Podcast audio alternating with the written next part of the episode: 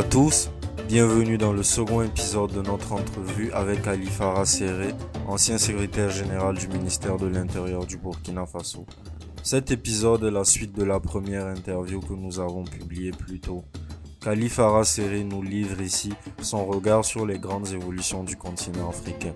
Mais avant de continuer, je tiens à souligner que l'interview a été réalisée en plein air dans le cadre d'une foire littéraire.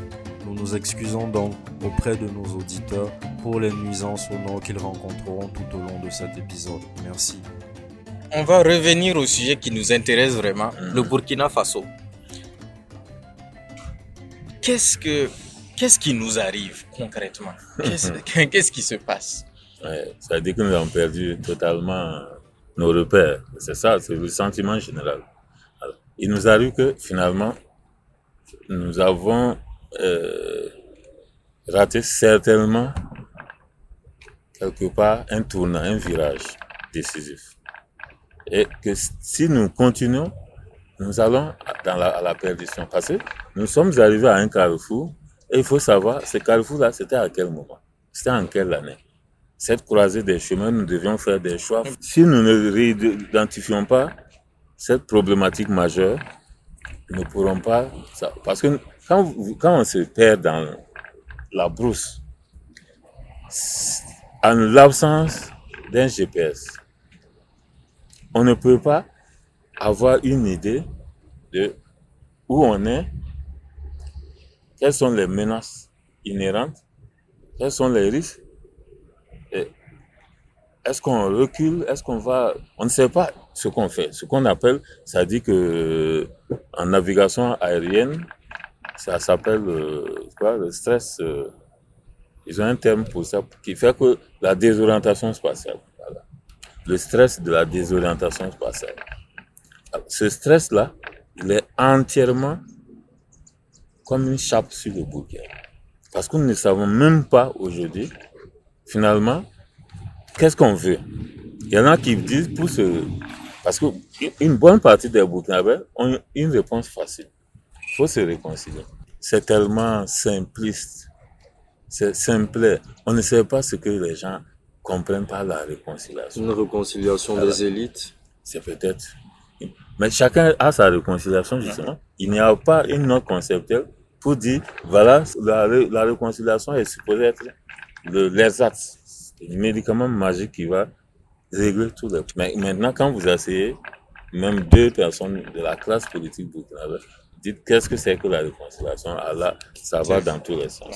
Donc, c'est encore plus grave qu'on pense, ce que nous pensons être le remède miracle, là, même n'a pas, on a, il n'y a même pas une question de posologie on ne connaît même pas le principe actif. On ne sait pas ce que c'est d'abord. On en parle comme ça. Mhm. On énonce un, nom de, choses, de mhm. médicaments, mhm. mais on ne sait pas où il est, ni comment on le fabrique. On dit qu'une civilisation est détruite de l'extérieur que si elle est rongée de l'intérieur. Comment le, le, djihadisme a pu avoir une porte d'entrée? Parce que normalement, si c'est pas, si, si, si l'environnement n'était pas propice à ça, ça n'allait pas se développer et prospérer. C'est vrai, la Libye a été mmh. déstabilisée, mais pourquoi nous on est attaqué Nous on est attaqué parce que le, terrorisme, contrairement à nos, à nos pouvoirs publics, a une logique géopolitique. On nous dit oui, quand on attrape euh, un groupe combattant terroriste, c'est toujours des jeunes de 18 à 25 ans. Des jeunes de la, du Sahel, un peu de l'Est, etc. Et généralement, euh, d'une ethnie que nous connaissons bien, c'est les éleveurs nomades Peul. Voilà. Parce que de toute façon, c'est leur zone. Voilà. Leur terroir. Bon. Mais. Eux ont mis en place un écosystème politique qui se s'adosse à des chaînes de commandement d'abord, ça c'est sur le plan tactico-stratégique, mais qui s'adosse à des dispositifs. Pourquoi on dit oui, ça c'est ACMI et là c'est l'EIS Non, parce qu'en réalité, toute l'expertise mondiale du terrorisme là est à disposition. C'est comme une base de données qui est ouverte comme ça à tous ceux qui veulent bien venir y puiser quelque chose. Donc si nous aujourd'hui on décide d'être des, terroristes, vous y rappelez, moi je le dis toujours, ça choque beaucoup de gens. J'ai toujours dit que parmi les approches possibles des résolutions, c'est de d'engendrer un mouvement terroriste en contrefeu. Comme la Mauritanie l'a fait, comme l'Algérie l'a fait et le fait toujours, comme le Pakistan l'a fait. C'est-à-dire, nous créons un groupe, c'est-à-dire, on dit, bon, toi, tu vas être le chef du groupe, tu sors, tu fais une, grande déclaration. On te met des hommes, généralement donc des services de renseignement et une partie donc de l'armée de terre et tout, à ta disposition. Et on attaque deux ou trois villages au Mali ou vers le Niger, et puis voilà. Parce que le, front de libération du Massina, c'est un contre-feu. Oui, mais qu'est-ce que ça va, ça va créer ça, Si on attaque deux ou trois. Parce que les autres, ça dit que l'IGS va cesser de nous attaquer, le FLN va cesser de nous attaquer, mm. et va entrer en, en, puisqu'il faut, d'abord, il faut les donner. Mais vous êtes, vous êtes affilié à qui? Vous êtes dans quel écosystème? Non, attendez. On, on, on crée notre propre groupe terroriste qui va attaquer des civils dans d'autres pays ou quoi? Oui, des civils. Mais ça, c'est grave ce que vous dites. c'est la que tous les que l'Algérie a utilisé pendant la décennie noire. Que la Mauritanie utilise jusqu'à présent. Est-ce que, est-ce que les conventions de Genève, c'est au ah Ok, non, j'aimerais qu'on crée cette idée-là parce que même si elle est choquante, je veux quand même savoir. Extrêmement choquant. Oui, moi, moi je suis, je suis choqué. Extrêmement efficace. Je suis, je suis choqué. Parce que, bon, ok, le Burkina crée son, groupe, mouvement. Son mouvement terroriste. Oui. Pour, dans quel but? De se promener des terroristes. Donc, on crée un groupe de, de contre-terrorisme, des terroristes qui vont, en réalité, qui vont aller terroriser d'autres personnes. Mais en ce moment, on crée du terrorisme de l'autre côté. Oui, c'est comme ça. Et ça devient un problème. C'est dans le cas des dominos. La Mauritanie a exploité son terrorisme et est mm. tranquille. Mm. La, 1200 km de frontière le Mali, mm. il n'y a pas eu d'attaque. Ça fait six ans. Pas une seule attaque en Mauritanie. Est-ce que vous avez proposé ça à nos autorités Mais bien sûr. Ils ont dit quoi? Mais les gens disent, ah, toi aussi. mais c'est, non, mais. Vous demander, comment ça s'appelle cette technique Je l'ai dit officiellement. Hein? Ça le contre-feu. Contre-feu. c'est une technique de contre-insurrection. Le Pakistan, c'est ce que le Pakistan fait. Et depuis que le Pakistan l'a fait, a pu continuer. C'est une technique aussi de containment. C'est une stratégie de containment. Pourquoi? On ne crée pas ce groupe-là pour attaquer des terroristes, mais on attaque d'autres. non, si vous attaquez les terroristes, là, vous créez une belligérance simplement. Mhm. Voilà. quand mais vous les pas terroristes, les terroristes, ils deviennent quoi? Mais vous êtes des partenaires parce que la discussion c'est est-ce que vous allez avec Génim, est-ce que vous allez avec euh, et vous pouvez prendre deux ou trois ans déjà dans cette discussion là. Pendant ce temps, mais en ce moment les autres pays deviennent quoi? on, on devient. Il y a toujours un territoire faible qui va être le lieu des exactions. Et, et ces territoires là, il serait, il serait qui paraît Le Mali À mon sens, le Mali. Le Mali a été cela pendant la décennie noire. Pour moi, le Mali est un État qui est appelé à ne plus exister. Ah, il faut tout faire pour que nous ne soyons jamais. Le Nord Mali Non, tout le Mali. Tout le Mali, ne, va, le Mali. le Mali ne va plus exister. Tout le Mali. On s'excuse pour à nos auditeurs maliens, mais ça, ça va devenir comme la Somalie. Alors. Exactement. C'est ça. On est parti pour euh, ah un bout de temps. Tout à fait. Mais ça va créer des, ça peut créer des, des, tensions avec ah ben, les autres pays, ce contre-feu-là. Toute l'histoire de l'humanité, c'est comme ça. S'il y a des situations. Et vous n'avez pas peur de proposer des trucs comme ça. Je, le dis officiellement. Vous demandez les officiers là, ils me connaissent, je, je, le ai dit plusieurs fois. Ok. Euh, et m'ont demandé des choses. Moi, je, je, leur ai envoyé des documents. Le fameux Dougdel dont on parle là. Mm. c'est un officier de la chose, de, des services de renseignement algériens. Mhm. On l'a fait liquider parce que justement, il a refusé de quitter le groupe de choses, celui qui est devenu important là, de Bouteflika. Il était, en fait, il n'a pas accepté les nouveaux réformistes là pour Donc, il ne pouvait plus le garder. Votre technique de contre-feu là, mhm. euh, ça va créer une spirale de la violence. À quel moment ça s'arrête? À quel moment on démantèle ce groupe terroriste là quand c'est fini? Vous, n'avez pas besoin de le démanteler. Il reste comme ça en attendant. Mais ce sont des. Mais en ce moment, ils font partie de l'armée. C'est quoi? C'est quel genre de force? C'est une force à part entière. Voilà. C'est un cloud que vous créez. Et c'est une force qui est contrôlée par les services de renseignement. Si l'opinion est contre. L'opinion ne compte pas. L'opinion ne peut même pas être contre parce que le temps qu'elle réalise, elle sera déjà enthousiaste. Moi, je veux encore qu'on on réponde à cette question. Qui nous attaque et pourquoi? Et pourquoi, aussi? Pourquoi on nous attaque? J'aurai une seconde question après votre hmm. réponse. Pourquoi on nous attaque? Dans les belligérances classiques, on a... Ou bien on a juste un dommage collatéral. Exactement. On a, on a un casus belli, c'est-à-dire une raison de faire la guerre. Là, il n'y a pas de casus belli. Les guerres asymétriques, c'est comme ça. Ça dit que vous n'avez pas de belligérants officiels. Il n'y a pas de déclaration de guerre. On fait la guerre par principe, sur des bases qui sont plus idéologiques qu'autre chose. Et nous ne sommes pas, nous mhm. n'avons pas contracté euh, une idéologie anti-jihadiste ou autre. Nous n'y sommes même pas. Nous n'avons pas de débat laïcité, islamisme ou quoi au Burkina. Mais on nous attaque quand même puisque, en fait, nous sommes juste un territoire. Ça dire que c'est, on a containment et décontainment. C'est-à-dire, des territoires d'empreinte ou de levée d'empreinte. Le, le, le, le, djihadisme est, un, est une guerre d'empreinte, c'est-à-dire quand on pose un, un, un, pas, on doit poser l'autre, et ainsi de suite, jusqu'à ce que vous ne puissiez pas poser un autre pas, parce qu'il y a une euh, opposition. Voilà, une opposition. Quand il y a cette opposition, si vous n'arrivez pas à, à arriver, vous reculez encore pour aller dans vous un préparez et puis est-ce qu'ils ont un sanctuaire au Burkina au Burkina, à proprement parler, non.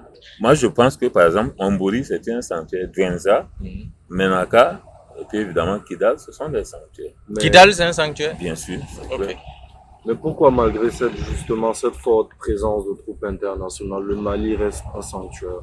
Mais moi, je disais déjà que l'aménagement, mhm. quand vous lisez le, la, la résolution de juin 2020, l'aménagement qui devait avoir un nouveau mandat, qui devait avoir, quand vous lisez, vous vous rendrez compte que la France a tout fait pour que la résolution là soit élaborée dans des termes assez euh, vagues, et biscornés. Et vous verrez que nulle part il n'est dit que l'aménagement peut attaquer par exemple au-delà une base de Menaka, de Gao en allant. Mhm. C'est-à-dire que le Mali, c'est le Mali du sud et du centre. Vous lisez la résolution on vous dit. Donc, cette municipale ne sert absolument à rien, puisqu'elle ne sert qu'à faire des patrouilles et à revenir, s'installer sur ces installations et attendre une prochaine évaluation. Et d'ailleurs, les djihadistes le savent très bien, quand ils veulent attaquer la municipale, ils n'ont jamais attaqué la municipale en mouvement. C'est dans les bases vides de la municipale qu'elles les attaquent de temps en temps aux machins, les attaques béliers et autres. Et qu'est-ce qu'ils veulent? Si on ne peut pas répondre à pourquoi, puisqu'il n'y a pas de casus belli, mhm. qu'est-ce qu'ils nous veulent? Euh, L'État islamique. Dans ce cas-là, c'est quoi l'enjeu? C'est les enjeux de ressources et des enjeux territoriaux. Maintenant, sous couvert d'enjeux idéologiques, idéologiques. qui sont en réalité une sorte de... Justement, quand on dit djihadisme, djihadisme, il y a une connotation religieuse. Est-ce que c'est vraiment ça? C'est pas, pas du djihadisme? est-ce que c'est du djihadisme? Le djihadisme a un contenu précis. On est loin du djihadisme. Ok. C'est surtout des mouvements terroristes. L'idéologie, c'est plus du terrorisme. Ok. C'est-à-dire un mouvement, euh, une guerre euh, ample, vaste comme ça, mhm. sans retenue. Est-ce que c'est des Burkinabés? Si les, les ouvriers de tous les jours et de, des saisons de flux c'est des, c'est, des, c'est des Burkinabés. Comme je l'ai dit, c'est des jeunes peuples, des éleveurs, des jeunes gourmandiers, etc. On recrute sur place dans le terroir. Est-ce que c'est parce que l'État est faible? L'État était faible, l'identité nationale est inexistante que on arrive à embrigader ces gens-là Parce que l'État n'a pas la capacité de d'avoir le contrôle sur tout son territoire. Et surtout, l'État a pris euh, la fâcheuse habitude de laisser des enclaves se constituer de non-droit et de non-économie. Donc, de non de, de non-devenir. C'est-à-dire que quand vous, êtes, vous avez des territoires entiers ou des sous-territoires entiers qui ne sont pas reliés même par une voie de communication carrossable. Il n'y a pas de chemin de fer. Je ne dis même pas... C'est des choses qui permettent même d'évacuer même votre production saisonnière. Mieux, là où ces, ces voies de communication qui relient ombilicalement ces territoires au reste de l'État, là, là où ça n'existe pas, paradoxalement, c'est là où l'État a une machine de répression aveugle. C'est-à-dire que c'est là où la justice est aveugle, intervient sans égard pour les droits humains, etc. C'est là où les juges eh, euh, leur, verdict. C'est là où la police raquette pour des dégâts de champs, des traversées de cours d'eau. On dit non, vous avez eh, c'est un, un barrage où les gens puissent pour boire, vous avez fait passer vos cheptels. Alors, tu payes. Euh, mais vous avez des trucs incroyables. On les traite comme s'ils ne sont pas des, Burkinabés. Et eux, ils, ils se disent, ok, comme c'est ainsi. Bien sûr. Voilà. On va montrer que. Et, ok. Mais, mais pourquoi choisir l'islamisme? L'islam n'est qu'une opportunité fugace. C'est-à-dire, si vous voulez faire une autre, une autre offre de proximité plus pratique, c'est-à-dire qu'on peut opérationnaliser de, de, façon rapide, vous êtes presque sûr qu'ils vont, Mais pensez-vous qu'il y a un problème Peul dans les États du Sahel? Non, moi je ne crois pas. Ça dit que, en fait, on en parle depuis, depuis avant les indépendances. Vous savez que l'histoire de Ousmane son empire, là, mhm. c'est une, c'est une réactivité par rapport à cette affaire d'entité territoriale. Parce qu'on a toujours considéré que les peuples sont des peuples sans territoire, un peu des Palestiniens d'Afrique de l'intérieur. Bon, et là, il y a eu un mouvement de prise de conscience. Ça aurait pu se terminer en djihadisme, hein, parce que l'empire de, de, Sokoto, puis après l'empire d'El Mata, aurait pu être du djihadisme aussi, y compris avec du terrorisme, etc bon, pas malheureusement. En fait, euh, ces empires-là ont été rapidement dilués dans des espaces beaucoup plus conformes à la mixité de nos territoires. Euh, euh, déjà, nos frontières qui ont été dessinées là n'ont pas pris en compte nos, nos réalités. le sentiment de rejet mhm. reste tenace chez tout peu. Je vous l'ai dit. Les peuples ont l'impression qu'on les rejette. Oui. Ce sentiment est tenace. Pourquoi? Parce que vous n'avez pas euh, d'entité de référence où le peuple voit que son savoir-faire est valorisé. C'est valorisé. et ça, il faut que l'État moderne a le faire. Mais prenez toutes nos valeurs sociologiques. Hmm. Vous avez clairement les sédentaires d'un côté, on vous dira toujours mm. le nomade n'est pas fiable, fidèle, n'est pas. Donc, il y a toujours des valeurs et des contre-valeurs comme ça qui sont attachées. Mais c'est quelque part une forme de rejet ou de révolution mm. qui est arrivée depuis la nuit des temps. Oui. Donc, l'État moderne a un défi à, relever à ce niveau. Mm. Quelles sont les forces en présence? Euh, Militairement Est-ce qu'on est en guerre d'abord? Est-ce qu'on est en guerre? Oui, on est en guerre. On est en guerre. Dans cette guerre-là, quelles sont les forces en présence? Alors, les forces en présence, pour moi, c'est les armées qui ont une capacité de se déployer, c'est-à-dire ce qu'on appelle l'amplitude et la profondeur militaire. Donc, ajouter à une stratégie qui est confirmée, qui repose sur les hommes, la valeur des hommes, la valeur des effectifs et aussi la nature de l'armée. Quand vous prenez l'armée tchadienne, la France nous bassine tous les jours, oui, c'est l'armée la, plus quoi, la plus quoi. Mais l'armée tchadienne n'est pas même pas une armée d'abord. Ce n'est même pas une armée. C'est un groupe ethnique militarisé. On disait qu'Idriss Déby n'avait pas de soldats mais de guerriers. C'était plutôt la valeur au combat. Bien sûr, ce sont des soldats. L'armée est faite d'analphabètes, même au plus haut niveau, les officiers, etc. 1er janvier, 508 généraux. Wow. Presque autant en deuxième section. Wow. C'est beaucoup, oui, hein. C'est vrai, ça. Ok. C'est pire qu'en Corée du Nord. Donc, on pas une armée. On a l'armée. Mhm. On, on, est toujours dans les, les, les forces en présence. Mhm.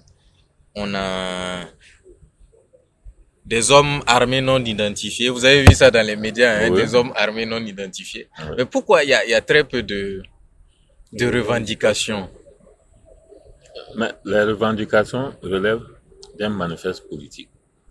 En fait, quand le groupe naît, le groupe se euh, présente sa déclaration politique. là. Généralement, c'est une attaque suicide. Une ou deux. Pour qu'on connaisse son, ses sigles, etc.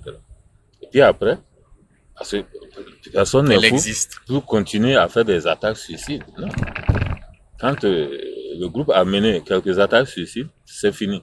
Pour l'image et la Un communication. peu de communication. Voilà. Ouais. Quelquefois, et, et c'est une, c'est un sujet de discorde, discorde hein, actuellement au sein de chacun des deux groupes.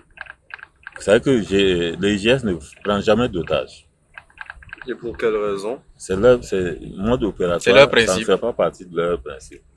On a tous des principes. Ouais, même les djihadistes ont des principes. à l'intérieur des génimes, il y en a qui sont pour, parce que eux, il y en a qui se sont venus s'agréger au groupe principal, mais dont l'activité était une sorte de PME de prise d'otages. Mais ils n'entendent pas arrêter. Donc chacun a sa spécialité alors. Tout à fait. Donc vous dites que donc dans les forces en présence, nous avons deux groupes. Oui. Le On a le génime Génim, qui est composé d'un ancien en sardine de, Du Mali, à- là. à- à- à Il y a Gabi, Gagali, et de, de choses, de front de libération de Masna. Amadou Koufa, Ok. et On a GS, au Grand Sahara. qui est commandé par un ancien officier mauritanien, ancien en griffe, parce que les gens pensent qu'il n'est pas sien. Il, doit, il a dû peut-être créer des effectifs, mais clairement, Mm. Il est dans Le le service de renseignement ok et voilà donc ce sont ces deux groupes principalement groupes qui attaquent le Burkina. Ok. Et a on a aussi une attaque qu'on n'a pas retrouvée. Voilà. On a des freelances. ça sort pas voilà. Ouais. On a quelques freelances, Mhm. surtout du côté de l'Est. Mais est-ce qu'il n'y a pas un peu de banditisme, de Oui, règlement de compte, a- tout ça? sûr, bien sûr. On a quelques freelances Et on a Barkhane ne aussi. sont pas. euh, ouais, c'est vrai. C'est vrai. C'est évident que Bakan, effectivement, ne- Est une partie prenante. est une partie prenante. Ouais. Voilà. D'aucuns même disent une partie prenante terroriste, qui Et- terrorise nos États? et- en s'imposant à nos États. Assez com- Oui, bien sûr. Alors, c'est terroriste tiré complotiste, parce que ceux qui pensent que Bakan va jusqu'à à, Piller l'or. à piller Mhm. ou à, Mais c'est avéré ça à, ou pas? à- à créer des enclaves exprès pour euh, des sanctuaires pour les Les terroristes. Bon, donc là, on n'est pas loin de, carrément du, Du complotisme. quoi. Voilà. Ouais. Vas-y. Et, les Américains sont-ils actifs au Burkina? Non, pas trop, pas trop. Surtout au Niger. Donc, Voilà. Je Mhm. pense qu'ils n'ont pas voulu. Ils ont essayé, Africorp est venu ici, Mhm. ils ont même eu des rencontres avec euh, le président Kabore. Mais je- au, au finish, je ne pense pas qu'ils aient été édifiés par une grande vocation, une grande euh, volonté de, de faire, euh, de développer une stratégie de résilience claire. Voilà. Et d'ailleurs, ils étaient sur un projet à Yako. Ils ont, euh, ils ont, il y a une équipe projet qui devait rayonner et aller au fur et à mesure, c'est-à-dire progressivement vers le nord. Ils ont abandonné. Et je crois savoir que c'est parce que vraiment, ils n'ont pas senti une volonté de- au niveau des autorités publiques ici. Vous avez justement évoqué, euh, mise en exergue les différents acteurs djihadistes qui, qui nous attaquent et qui font le, le profil du djihadisme au Burkina. Maintenant, ma question c'est, si on les connaît, pourquoi quand il y a des attaques, on parle toujours d'hommes armés non, Non Mais ça, c'est, je crois que c'est, une convention, non? Une, Pour moi, c'est une expression convenue en matière de communication euh, euh, l'âge public, quoi. Moi, c'est ce que je me dis. Il y a des gens, quand ça fait bien de dire Annie, Annie, mais sinon, ça n'a pas de sens.